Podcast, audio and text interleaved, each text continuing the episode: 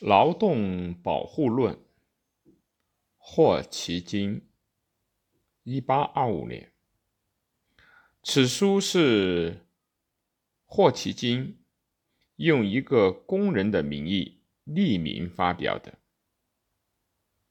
书的副标题为“保护劳动，反对资本的要求”或“资本非生产性的证明”。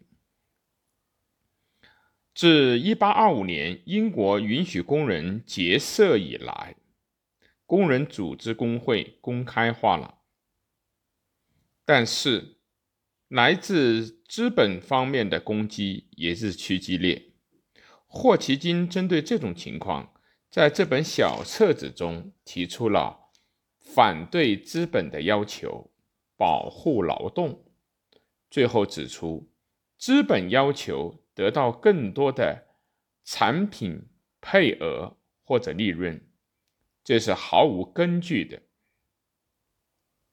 霍奇金认为，所谓资本就是劳动，因为资本由流动资本和固定资本构成。前者，也就是说，食物以及衣服等，它并不是以前储存下来的，而是由工人日复一日的共同劳动中创造出来的。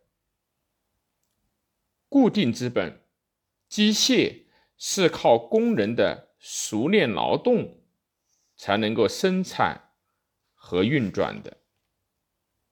霍奇金生于公元一七八七年，卒于公元一八六九年。